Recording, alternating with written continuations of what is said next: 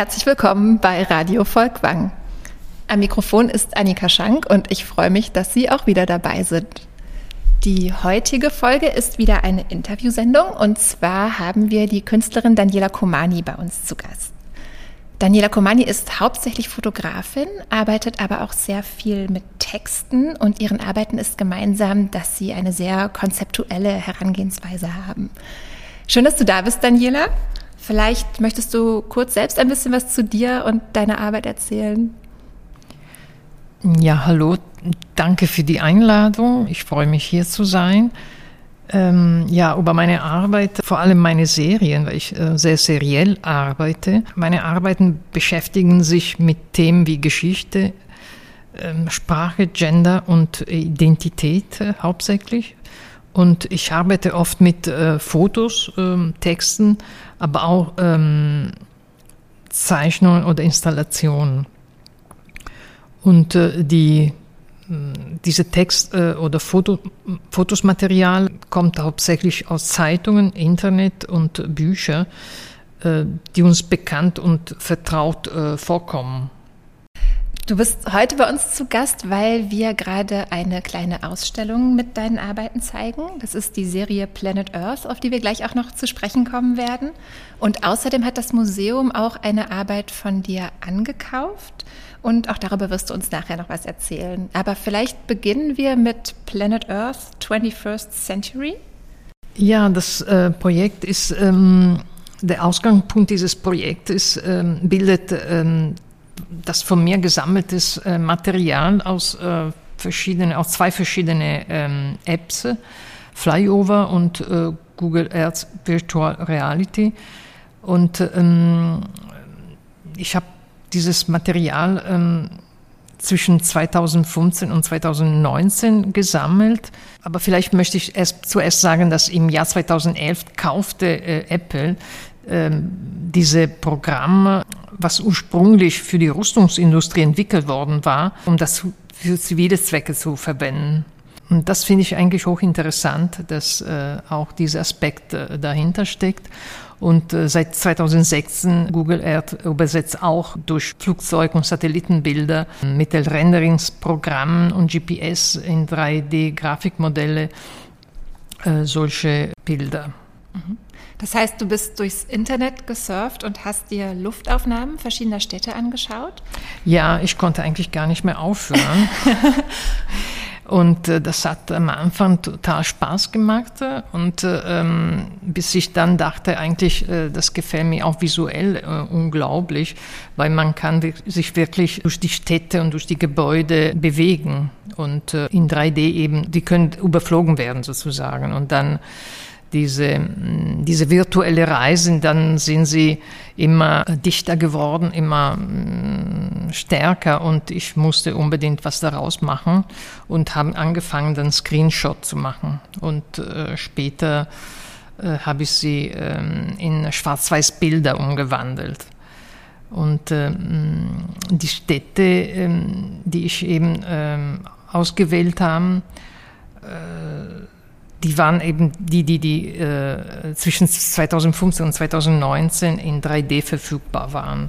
Das muss man auch sagen, nicht die ganze Welt ist in 3D, sondern eher die westliche Welt. Mhm.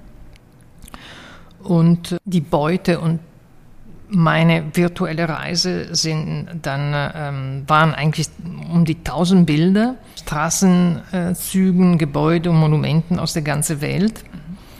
Ähm, also die ganze Welt meine ich jetzt, das wirklich so eine, eine Reise ähm, 360 Grad. Dann musste ich aber eine Auswahl treffen für die Installation und für das Buch. Äh, also Teil der Installation ist das auch ein Buch, wir reden auch gleich darüber. Und, ähm, und dann habe ich mich für diese Zahl 360 entschieden, weil das auch ein bisschen symbolisch ist, äh, eben mit dem 360 Grad ähm, Rotation oder 360 Grad äh, vom Panorama Bilder. Nach welchen Kriterien hast du diese Auswahl der Orte getroffen? Also wie hast du die 1000 auf 360 runtergebracht? Naja, das ist ähm, immer so wahnsinnig schwierig, natürlich eine Auswahl zu treffen. Ich konnte jetzt gleich sofort einen Teil 2 äh, veröffentlichen. Und ähm, ich also die, die ursprüngliche Idee war, das eigentlich so touristische Postkarten zu machen, so eine Art äh, Postkarten aus einer virtuellen Reise. Und äh, ähm, deswegen habe ich mich erstmal auf die Monumenten konzentriert, wie der Eiffelturm oder ähm, das Kolosseum und äh, das Brandenburgische Tor und so weiter. Also die äh, richtige, äh, übliche äh, Touristenorten. Und äh, beim Reisen, also bei virtuellen Reisen, dann habe ich auch andere Orte entdeckt, die sehr spannend waren. Und im Laufe der Jahre, weil zwischen 2015 und 2019, dann hatte ich schon genug Zeit, um das äh, weiterzuentwickeln, als Idee auch. Dann habe ich auch irgendwie so mm, spezifisch auch bestimmte Architekturen, vielleicht auch mm, aus der Moderne oder äh, brutalistische Architekturen, Architekturen, die teilweise auch abgerissen werden sollten und noch nicht abgerissen waren. Also vielleicht waren sie gerade schon abgerissen, aber auf dem mm, Renderingsprogramm, auf dem App noch zu sehen waren. Und so hat sich dann eben im Laufe der Zeit entwickelt. Ein Beispiel ist es zum Beispiel die Morandi-Brücke in Genua. Als es irgendwie ähm, abgestürzt ist, war ein Netz noch das, die originale Brücke und äh, ein paar Monate später war diese abgerissene Brücke und dann konnte ich sie beide Aufnahmen machen. Und es gibt tatsächlich zwei Postkarten, einmal mit äh, äh und einmal äh, ohne. Also ja. Interessant an diesen 3D-Renderings ist ja auch, dass sie aus verschiedenen Einzelansichten zusammengerechnet werden. Das heißt also Perspektiven, die fehlen, rechnet der Computer hinzu auf Grundlage der Daten, die ihm vorliegen. Und das funktioniert bei den Architekturen sehr gut, finde ich. Es gibt so manche Stellen, wo das mehr auffällt. Zum Beispiel, wenn man sich die Bäume anschaut, genau. die sind immer so ein bisschen blurry, also einerseits ein bisschen verschwommen, aber unter der Verschwommenheit erkennt man sowas wie eine geometrische Struktur und sieht eben, dass es ein errechnetes Bild ist und kein reales Abbild dieses Baums. Und ja. dadurch haben die Fotos auch so ein bisschen was von Architekturmodellen. Ja, total. Und äh, ich, seh, ich sag immer, sie sehen so wie Brokkoli aus, die Bäume. und ähm, ja, die, ähm, das finde ich eben das Faszinierende, weil das sieht total echt aus und dann plötzlich gibt es diese Brechungen, diese, diese Unterbrechungen, die ähm, teilweise sind auch unglaublich viele Fehler drin. Oder zum Beispiel die Autos. Die Autos, die sehen so wie äh, auf dem äh, Asphalt geschweißt, also so wie verschmolzen oder und äh, was noch dazu zu sagen ist, dass äh, es sind keine Leute. Ne? Wir ja. sehen keine Leute. Also ja. diese unglaubliche äh, Stadtlandschaften, äh, menschenleeren Landschaften. Ja, was ich sehr interessant fand, ich habe das Buch äh, Ende 2019 veröffentlicht und äh, in Berlin hatten wir eine Buchpräsentation äh, bei Pro Quadratmeter am 9. März 2020, kurz vor Corona. Eigentlich war in Italien war total schon Corona und äh, wir hatten dem Abend schon ein bisschen so Schiss, uns äh, ähm, die Hand zu geben. Mhm. Also es war schon da, aber noch nicht mhm. öffentlich. Und kurz danach war eben Corona und, ähm, und plötzlich, wir haben wirklich so die, die, die, diese, diese leere, menschenleeren Stadtlandschaften waren tatsächlich real, ja. nicht nur virtuell und hat, ähm, ja, das fand ich sehr faszinierend eigentlich. Ja. Ich finde das auch sehr auffällig, eben diese Abwesenheit von Menschen in den Bildern. Und mich hat das auch ein bisschen erinnert an Aufnahmen aus der Frühzeit der Fotografie, also aus der Mitte des 19. Jahrhunderts, wo eben auch häufig die Menschen fehlen, keine Menschen zu sehen sind auf Straßenszenen, äh, auf Architekturansichten, weil eben damals die Belichtungszeiten so lang waren, dass die Menschen nicht mit erfasst werden konnten. Die haben sich einfach so schnell bewegt und sind manchmal noch so schemenhaft, geisterhaft zu erkennen, aber oft ist eben dann die Straße in Paris, die Fotografie fotografiert wurde, auch komplett menschenleer und der Himmel eben einfach gleichmäßig grau, weil man ja. keine Wolken sehen kann. Das hat mich sehr erinnert an deine Serie. Ja, total. Und äh, das finde ich auch spannend, die Ausstellung, die das, äh, das auch zeigt. Also diese verschiedenen äh, Positionen, finde ich das total spannend. Ja. Genau, also in der Ausstellung werden deine Bilder gegenübergestellt mit weiteren Stadtfotografien, Architekturfotografien aus der Sammlung Volkwang und da sind unter anderem einige Aufnahmen zu sehen von Edouard Baldus aus den 1850er Jahren, der eben im Auftrag des französischen Staates besondere Bauwerke fotografiert hat, die Kathedralen von Reims, von Chartres, von Rouen, aber eben auch viele Gebäude in Paris fotografiert hat und da ist es eben sehr auffällig, diese menschenleeren Straßenansichten.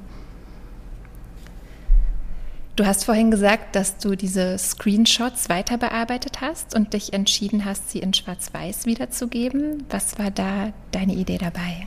Ja, das, äh, ich hatte erstmal auch farbig ausprobiert, aber das war dann äh, total unruhig, eigentlich das gesamte Bild sozusagen. Und äh, vor allem mh, fand ich Schwarz-Weiß extrem mh, wirkungsvoll. Ähm, das erinnert mich an die alte Postkarten. Und genau vor 100 Jahren ähm, war die Postkarte ein Massenmedium. Und äh, es ist genau durch die Luftbildfotografie entstanden. Und äh, zu Beginn eben des 20. Jahrhunderts waren Ansichtskarten äh, mit Luftaufnahmen von Städten äh, extrem beliebt und äh, ähm, hatte wirklich so äh, die, die, die, die Postkarten als Medium ihren Höhepunkt. Das fand ich, und es war natürlich schwarz-weiß. Und das finde ich auch total äh, interessant, äh, diese ähm, virtuelle äh, Ebene äh, dann wieder so ins Analogen zurückzubringen und schwarz-weiß irgendwie wirkt noch ähm, echter, weil eben diese, diese dokumentarische Aspekt hat. Und man würde jetzt nicht denken, das ist was äh, Virtuelles. Und äh, diese mh, hm, Hin und Her zwischen ähm, realen, digitalen und virtuell und dann wieder zurück zur Ebene, zu analoge Ebene, finde ich das extrem spannend. Ja.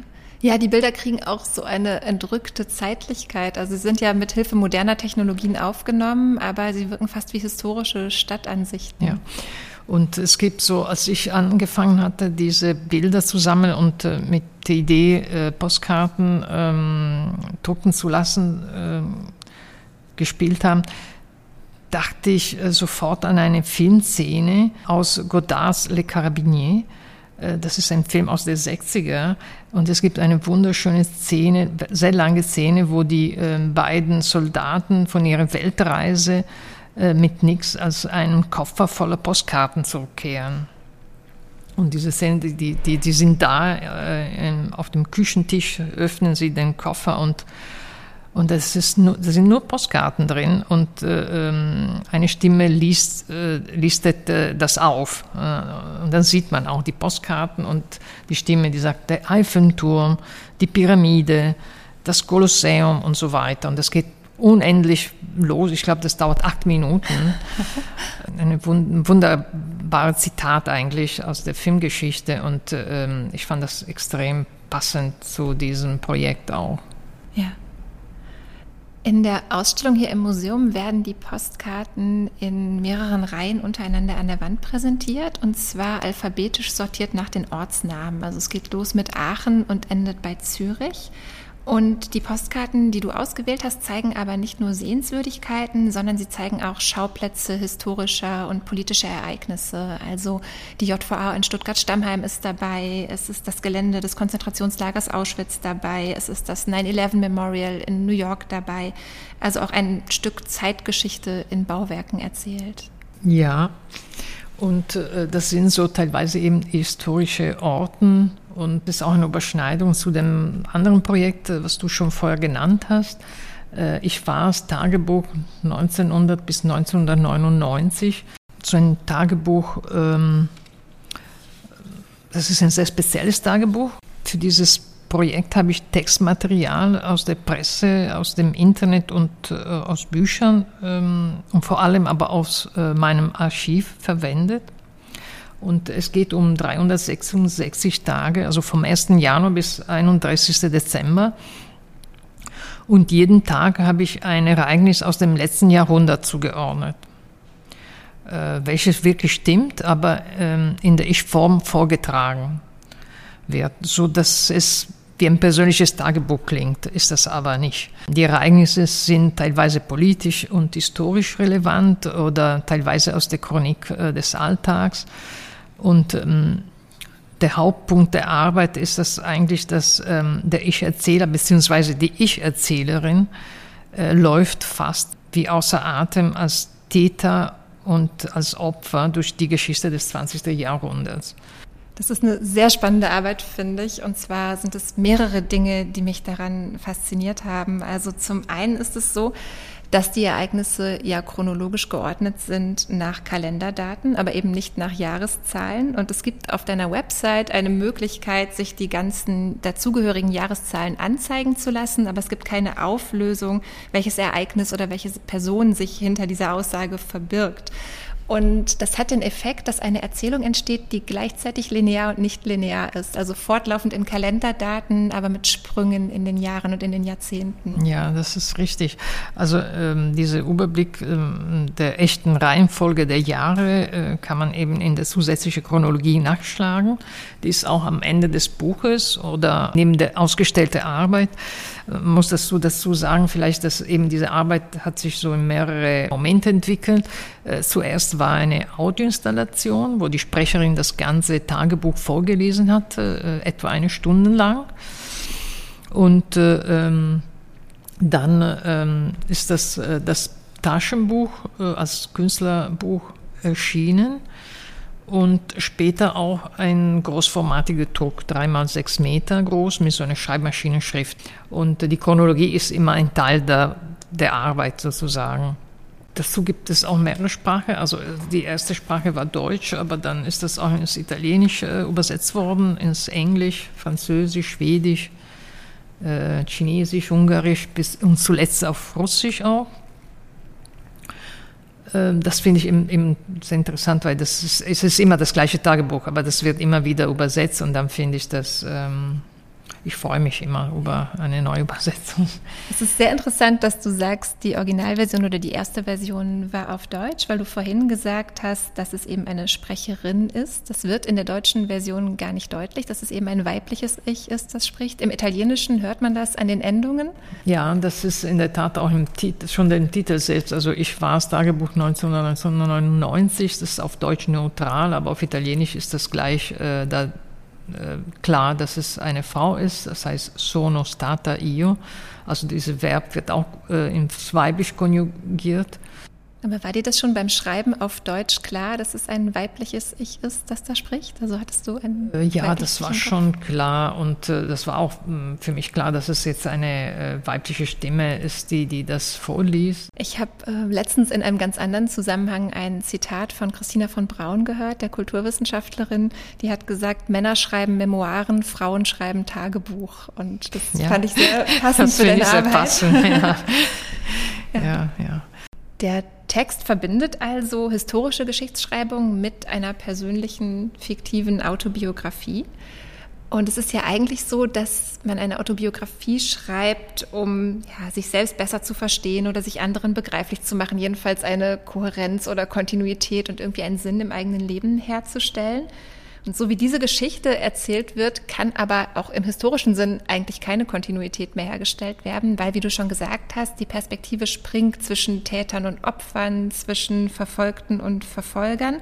Ich hatte beim Lesen aber dennoch den Eindruck, dass die Ereignisse nicht willkürlich nacheinander stehen, sondern dass sie in ihrer Abfolge auch miteinander korrespondieren. Kannst du was dazu sagen, wie du vorgegangen bist bei der Auswahl der Ereignisse? Ja, also die Auswahl ist das ist sehr persönlich. Also das folgt jetzt wirklich keine ähm, äh, Geschichtsschreibung, keine offizielle Geschichtsschreibung. Mir war das wichtig, dass äh, eben durch diese Auswahl äh, eine Art Wirbe der Ereignisse äh, stattfindet. Also Namen, Orten ähm, ändern sich, aber Handlungen wiederholen sich. Also Entdeckungen, Erfindungen, Wahlen, Regierungswechsel äh, geführte Kriege, Ermordungen, Neugeborenen, Menschenrauben und so weiter. Und äh, das sehen wir jetzt auch. Ich meine, 24. Februar 2022. Ne? Wer hätte das gedacht? Jetzt äh, kommt äh, ähm, noch ein Krieg. Doch. Also, mh, und diese, diese ewige Wiederkehr ähm, war eigentlich der, die Hauptidee. Und deswegen habe ich auch die Struktur des Kalenders ausgesucht. Das ist ein bisschen wie ein ah, Kreis. Nach dem 31. Mhm. Ja. Dezember ja. kommt wieder äh, der 1. Januar. Mhm. Und äh, ja, das ja. geht weiter. Unter den Ereignissen sind einige kulturelle Ereignisse, Bucherscheinungen, Film, Theaterpremieren. Es ist auch das Frauenwahlrecht, also die Einführung des Frauenwahlrechts in Deutschland und in Japan kommt vor. Aber es sind eben auch viele Attentate, Kriegserklärungen, Verbrechen, also durchaus auch brutale Geschehnisse, die dieses Ich sich selbst zuschreibt. Und ich habe mich in dem Zusammenhang gefragt, was es eben mit diesem Titel Ich war's auf sich hat. Und ich musste denken an eine Passage aus Sarah Kanes Stück Psychose, ähm, wo sie eben schreibt oder wo es heißt im Text, ich war's, ich habe die Juden vergast, ich habe die ja. Kurden getötet, ich habe die Araber bombardiert und so weiter. Und dann ist mir aufgefallen, dass eben Sarah Kane, diese britische Dramatikerin, auch tatsächlich selbst in deinem Text vorkommt, ja. beziehungsweise ihr Tod in deinem Text ja, vorkommt. Ja. Ja, das ist richtig. Ich war auch ähm, sehr angetan von Ihrem Text und äh, ich glaube, das ist der, ähm, wenn ich mich nicht irre, äh, 20. Februar äh, London. Ich habe mir heute Nacht das Leben genommen. 20. Februar London.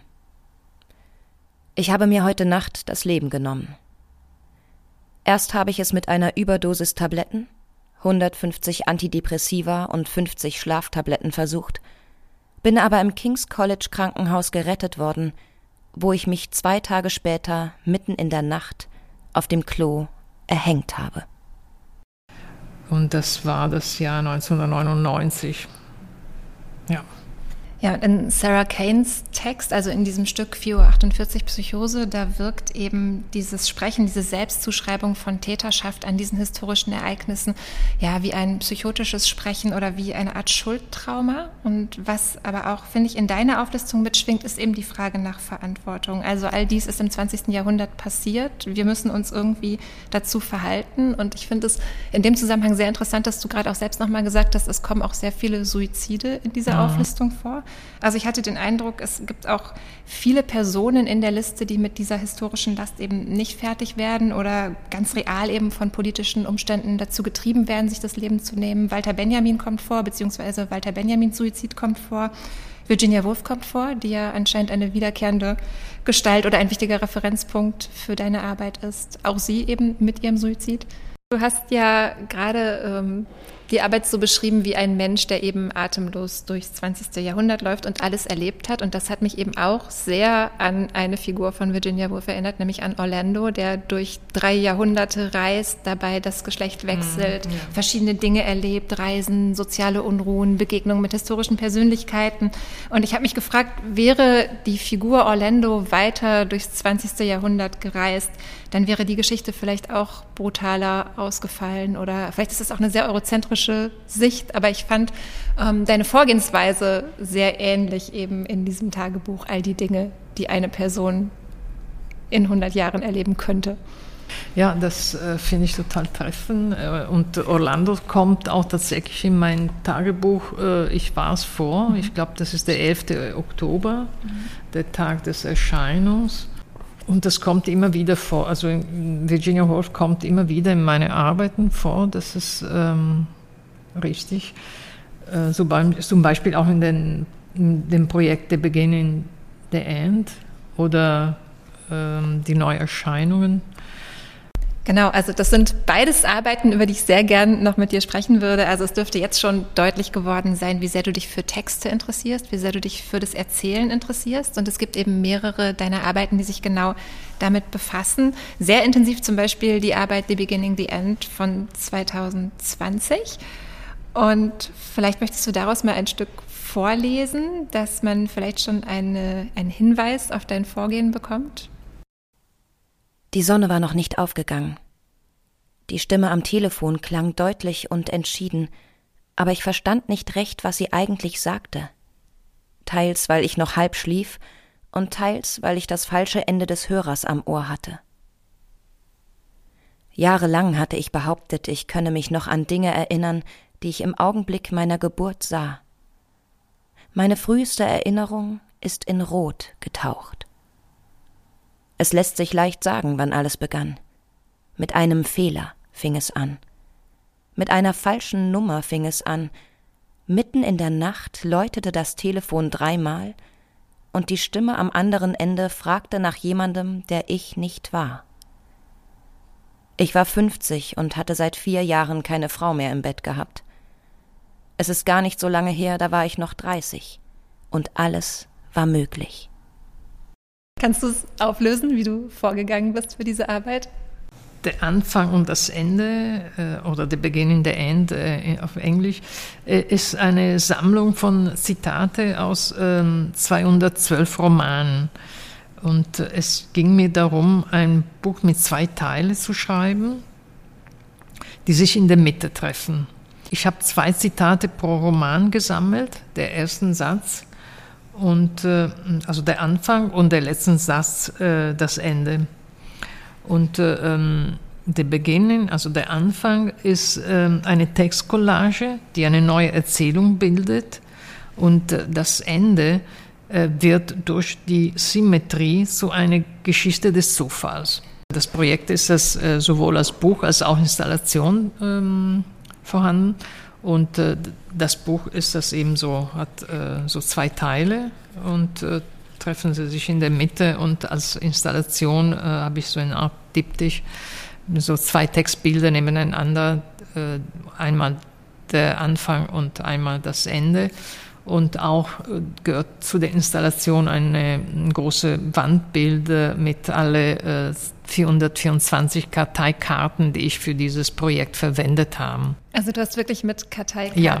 gearbeitet? Ja, aber ich musste dann äh, diese Reihenfolge ähm, ähm, finden sozusagen für diese neue Erzählung und äh, es war digital gar nicht möglich, auf einem Bildschirm das alles in Überblick zu haben. Und das heißt, ich habe immer wieder dann diese Karteikarten ausgedruckt und auf meinen Tisch äh, auf meinen Arbeitstisch dann äh, ausgelegt und äh, nach einer Sequenz gesucht.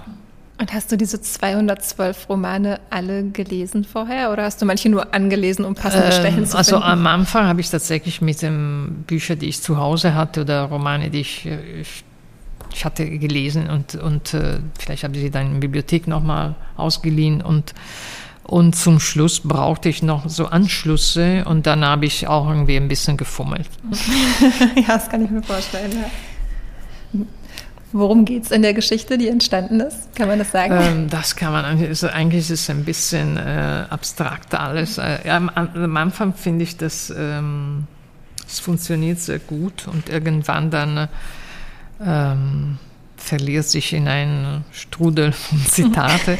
äh, was ich gerne vorlesen immer ist äh, als Beispiel auch, äh, wie ich dann mit diesen Zitate umgegangen bin. Ich habe sie teilweise so gelassen, aber ähm, teilweise habe ich die Geschlechtsidentität äh, ähm, umgewandelt oder auch die Ich-Form, also das ähm, entweder die Zeitform oder die ähm,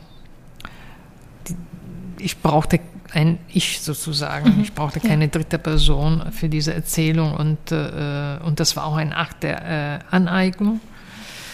Und äh, ein gutes Beispiel äh, eines äh, berühmtes Romanes ist das, als das, äh, und zwar als ich eines Morgens aus unruhigen oh, Träumen erwachte, fand ich mich in meinem Bett zu einem ungeheuren Ungeziffert verwandelt. Ich meine nur als Beispiel, was, was mit den Zitaten auch passiert mhm, ist. Mhm. Es ist. Teilweise sind wirklich eins zu eins die ja. Original, Originalzitate, aber teilweise sind etwas manipuliert. Ja. Und Manipulation ist das eben so ein, äh, ein, ein wichtiger Moment meiner Arbeit. Mhm, ja. Wie endet das Buch? Kannst du den letzten Satz vorlesen? Also in der Mitte. Das ähm, Ende der Enden. Oder das Ende der Anfänge, ja. Das ähm, Ende des. Ähm, ja, das Ende des. Oh, das ist auch von zwei Seiten gedruckt, das ist ja cool. Ja, ja, das sind zwei ah, Teile. Ja, cool. Und die treffen sich eben in der Mitte. Ja.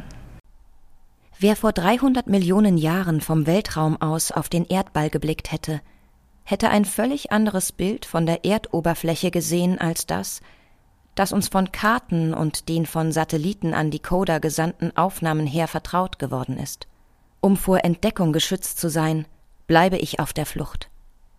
Hier endet das Meer und das Land beginnt. Ja, ich finde es schön, diese Ende. Das, ja. Äh, ja.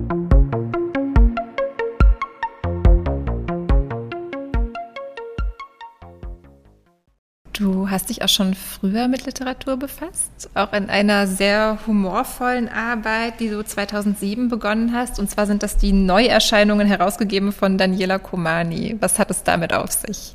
Ja, richtig. Also das ist ein Work in Progress seit 2007 und ähm, das ist eine eigentlich eine Fotoserie, äh, die ich ähm, äh, die sich mit Klassikern der Weltliteratur auseinandersetzt. Ähm, ich bin von meinem eigenen Bücherregal ausgegangen erstmal und fotografierte ich ähm, meine, ähm, also diese Buchumschläge, meine Romane und manipulierten die Buchtitel. Äh, indem ich die Geschlechtsidentität der Protagonisten vertauschte. Also es gibt jetzt sehr schöne Bücher in deiner Bibliothek wie Monsieur Bovary und Mr. Dalloway, aber auch The Old Woman and the Sea oder was gibt es noch? A Portrait of the Artist as a Young Woman, Die Frau ohne Eigenschaften. Ja, oder Der alte Frau und das Meer, ja. Die Spielerin. Das sind also alle Bücher, die ich gerne gelesen hätte, aber die äh, nie geschrieben worden sind. Ja.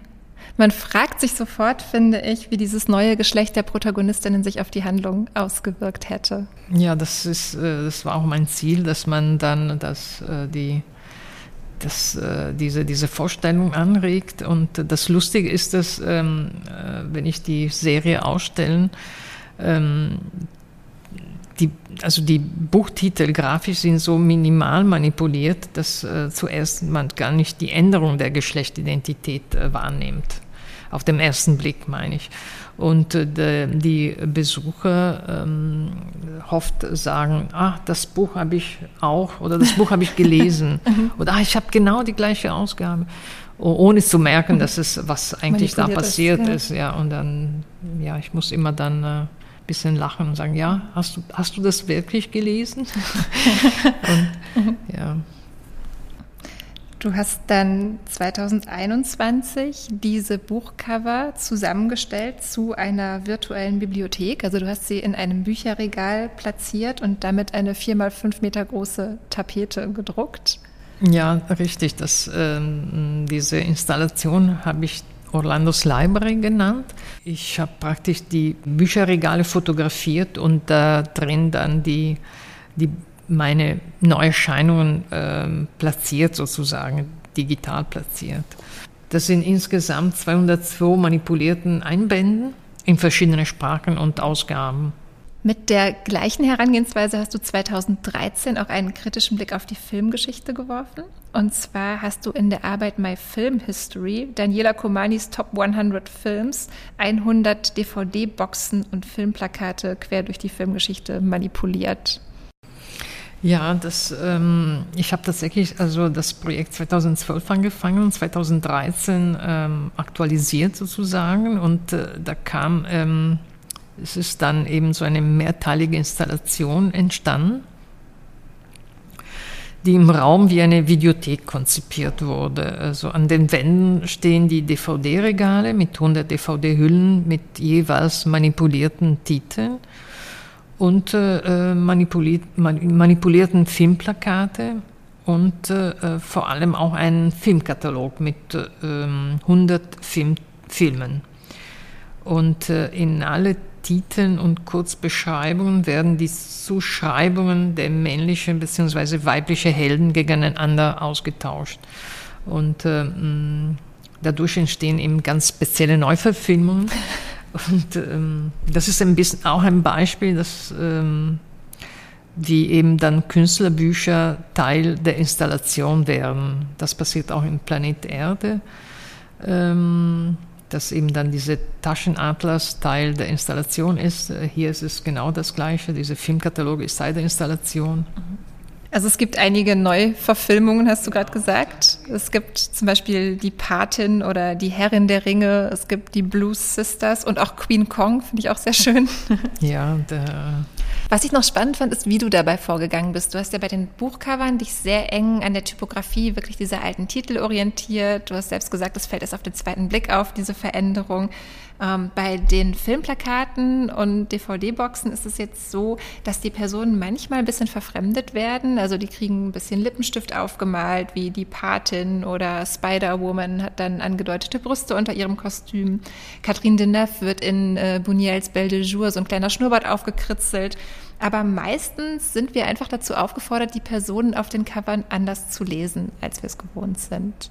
Ich fand spannend, wie dein Vorgehen auch den Blick verändert hat auf das Verhältnis der Figuren untereinander. Also mir schien das wie ein sehr queerender Blick. Also man fragt sich, welche Auswirkungen das neue Geschlecht dann auf die Beziehungen der Protagonistinnen hat. In vielen der Filme geht es ja auch um Affären, um Liebschaften und es rückt dann gleich alle Beteiligten in ein anderes Licht, wenn du das Geschlecht einer der Personen veränderst. Als Ebenfalls sehr queer habe ich deine Arbeit A Happy Marriage gelesen, an der du seit 2003 arbeitest. Das ist eine Fotoserie, in der du allein einen Heteropaar verkörperst. Ähm, ja, das ist ein Work in Progress. Ähm, das begann eigentlich 2003 mit fünf Porträts äh, eines Paares, bei denen ich eben sowohl die Rolle der Frau äh, als auch die des Mannes übernahm. Und dann äh, die Serie wurde im Laufe der Zeit mit äh, Alltagsszene aus dem Leben des Paares fortgesetzt.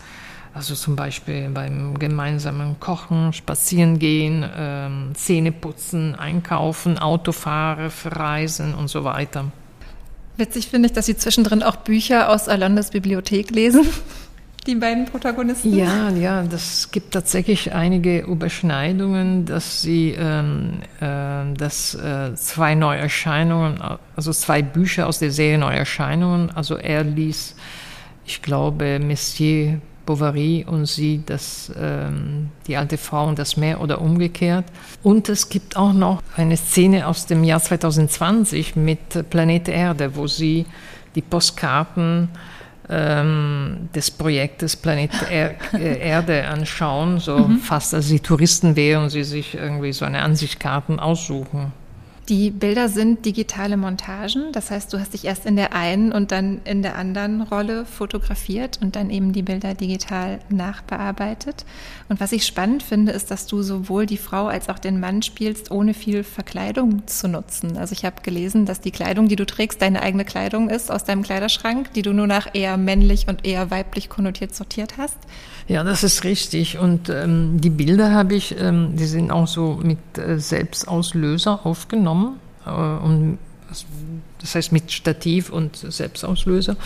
Und äh, ähm, ich habe tatsächlich so technisch äh, ein Dutzend Bilder als äh, Frau und, äh, und dann die gleiche Szene, für die gleiche Szene ein Dutzend Bilder als Mann aufgenommen und später dann zusammengeschnitten oder zusammenmontiert. Und ähm, für was, also was Szene in Innenräumen betrifft, ist das äh, relativ einfach. Man kann das Stativ dann stehen lassen, das Stativ stehen lassen. Bei Außenszene, so wie zum Beispiel eine, Strähne, eine Szene am Strand, wo sie spazieren gehen, ist das etwas komplizierter weil auch die Schatten dann äh, bewegen sich. Also ich musste dann einen Tag später um selbe Uhrzeit dann als äh, Mann äh, wieder die Szene wiederholen. Und äh, ähm, ja, ähm, und Differenzen, also die sind wirklich minimal. Also als Mann trage ich einen drei, drei Tage Bart, als Frau äh, bin ich leicht geschminkt, aber sonst äh, geht es eigentlich besonders um Gestik und Mimik. Und das sind eben die wichtigen Momente für die Inszenierung, die äh, auf die traditionelle Rollenzuschreibung von Mann und äh, Frauen spielen. Also er sitzt breitbeinig da, während sie ähm, ihre Beine übereinander schlägt. Äh, sie lächelt, äh, er lächelt nicht. Äh, es ist ziemlich simpel, aber es funktioniert genauso gut heute wie vor 50 Jahren. Ja, es ist total erstaunlich, wirklich. Also diese Beziehung ist sehr harmonisch dargestellt. Da werden jetzt nicht plakativ alte Klischees vorgeführt, aber es gibt so verräterische Details in dieser scheinbar ganz gleichberechtigten Ehe, eben genau die, die du schon genannt hast. Er wird immer so im Bild platziert, dass er größer wirkt als sie beispielsweise oder vor allem eben wirklich ähm, die Frage, die Art, wie der Körper Raum einnimmt und wie bewusst sich die Personen dessen sind. Das finde ich sehr genau beobachtet und sehr gut getroffen. Ja, das ist irgendwie, er nimmt sich Raum, das ist irgendwie, und sie zieht sich zurück. Das sind also so kleine ähm, äh, Momente, die aber dann ähm, eine wesentliche Rolle spielen in diese, ähm, äh, diese Szene. Gab es da reale, konkrete Personen, die du beobachtet hast? Nee, das kam einfach so wie, das war so eingeprägt. Äh, schon, dass es schon immer da gewesen wäre. Also ich musste gar nicht nachdenken. Also ja. ja. Es gibt ein Bild, auf dem liest der Mann Judith Butlers Unbehagen ja, der Geschlechter. Ja. das ist ähm, ja. programmatisch für diese Serie. Das, ist, äh, das war wirklich eine der ersten Bilder und das war, äh, vielleicht kam die Idee genau durch diese äh, Thematik, also durch dieses Buch. Und ähm, ich fand das auch wirklich äh, interessant, weil auf Deutsch ist der Titel viel komplexer, also Unbehagen der Geschlechter. Also das schon das Wort Unbehagen äh, bedeutet auch Unwohlsein, Verwirrung und so weiter. Und äh, diese mh, hm, Verwirrung, sich selbst getrennt in zwei verschiedene Geschlechter äh, zu sehen. Ich bin es und ich bin es. Also wer bin ich eigentlich? Und äh, das, ähm, ja, das ist ertreffend, also eigentlich diese Buchzitat. Ja, in dem Buch geht es ja im Wesentlichen darum, wie Geschlecht performativ hergestellt wird, immer wieder neu aufgeführt werden muss, nicht nur durch Kosmetik oder durch den Umgang mit Körperbehaarung, sondern eben durch ganz subtile kleine Alltagsgesten, Angewohnheiten, Körperhaltungen in der ständigen Wiederholung und vor allem innerhalb einer heterosexuellen Matrix, also in dem Mann und Frau immer als komplementäre Pole aufeinander bezogen werden. Ja, ja, und es ähm, scheint mir interessant und faszinierend, äh, alle diese Themen in einem binar, binären Rahmen wie den des heterosexuellen Paares äh, äh, einzubauen, äh, die eine absolute Urstabilität hat. Also wenn man bedenkt, dass wir bis zu Adam und Eva zurückdenken können. Ja, ich finde, deine Arbeit macht sehr schön deutlich, wie wirkmächtig diese Zuschreibungen sind, dass sie sich eben sogar mit nur einer Person inszenieren lassen und das sogar ohne übertrieben starke Marker, wirklich mit ganz kleinen Differenzen, die eben männlich und weiblich markieren sollen. Das macht die Arbeit sehr subversiv, finde ich. Im Laufe der Jahre äh, sammelte ich ähm, viele der Fragen ähm, von Ausstellungsbesuchern und das sind fast ein Teil dieser Arbeit geworden so tatsächlich, dass ich so eine Auflistung, so eine Art Protokoll habe und die, das hänge ich auf äh, neben der äh, ausgestellte Fotoserie normalerweise. Die hast du auch auf der Rückseite des Künstlerbuchs dann nochmal aufgeführt, ja, diese Fragen, die dir richtig. häufig gestellt wurden. Ja. Möchtest du die vielleicht mal vorlesen? Die finde ich sehr aufschlussreich. Ist er wirklich dein Ehemann? Ist er dein Bruder? Wo hast du den aufgegabelt? Warum trägt er deine Brille? Ist sie deine Zwillingsschwester? Ihr seht euch so ähnlich. Seid ihr seit langem zusammen? Das ist ein Klassiker eigentlich und ich fand das sehr lustig, als ich die äh, Szene am Strand äh, aufgenommen habe.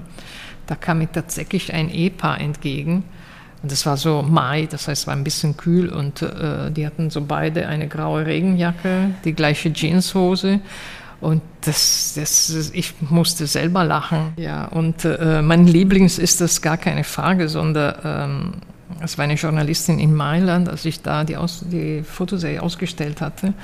Sie wir sind vorgestellt worden und dann schaute sie die Bilder an und dann sagte, weißt du was, ich glaube, ich kenne deinen Ehemann. Super.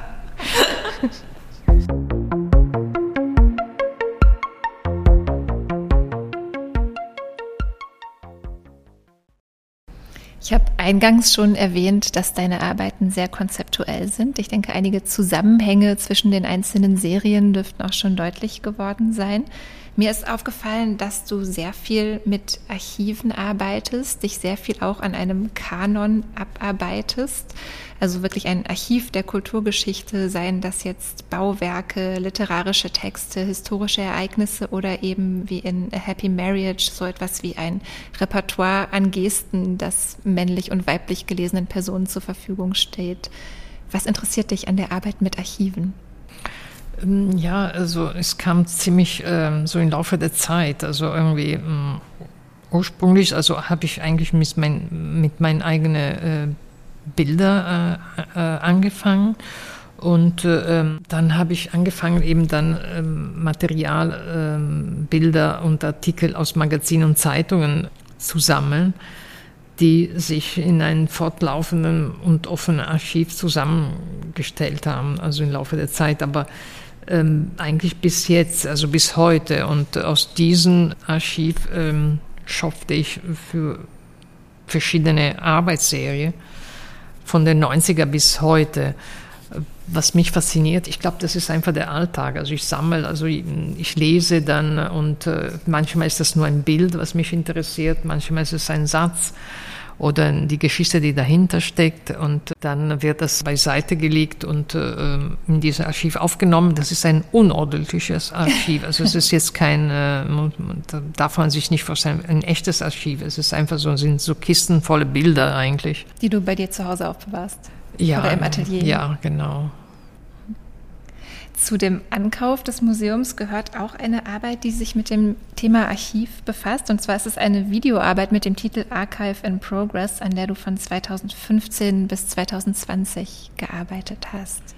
Ja, in der Tat. Und das ist äh, eine 40-minütige Videosequenz geworden, die aus ähm, 979 äh, Zeitungsausschnitten besteht die unter anderem aus, äh, aus der Spiegel, die Zeit, der Tagesspiegel, die Taz, die FAZ, die Süddeutsche Zeitung und so weiter, aber auch äh, ausländische Zeitungen ähm, stammen. Und äh, ähm, dieses Material ist ähm, äh, eine ähm, Mischung aus Politik, Kultur, Sport und äh, alltäglichen Nachrichten. Ich sammelte dieses Bildmaterial über mehrere Jahre also eigentlich seit 89 bis 2020 und ähm, verwendete es äh, stellenweise in verschiedene Arbeiten. Und äh, 2015 ähm, habe ich das zusammengesetzt für eine erste 30-minütige äh, Videosequenz.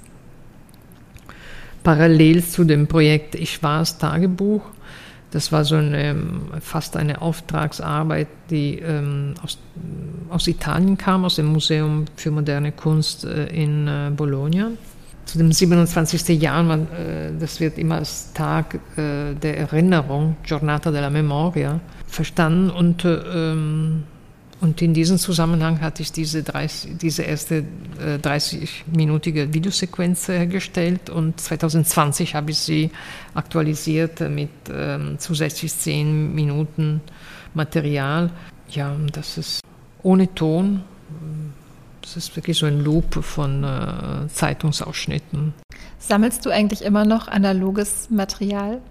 Ja, sehr gerne. Aber auch digitales. Ne? Also es ist wirklich eine Mischung von äh, digital und analog geworden. Dieser ständige Akt des Sammelns äh, ist Teil meiner Arbeitspraxis. Genau dieses Zusammengehen von analogem und digitalem kann man sich aktuell auch sehr schön in der Ausstellung im Museum Volkwang anschauen, wo analoge Postkarten zu sehen sind virtueller Städte oder einer virtuellen Welt. Wir freuen uns sehr, wenn Sie vorbeikommen und ich bedanke mich ganz herzlich bei dir, Daniela, für das schöne Gespräch. Danke sehr.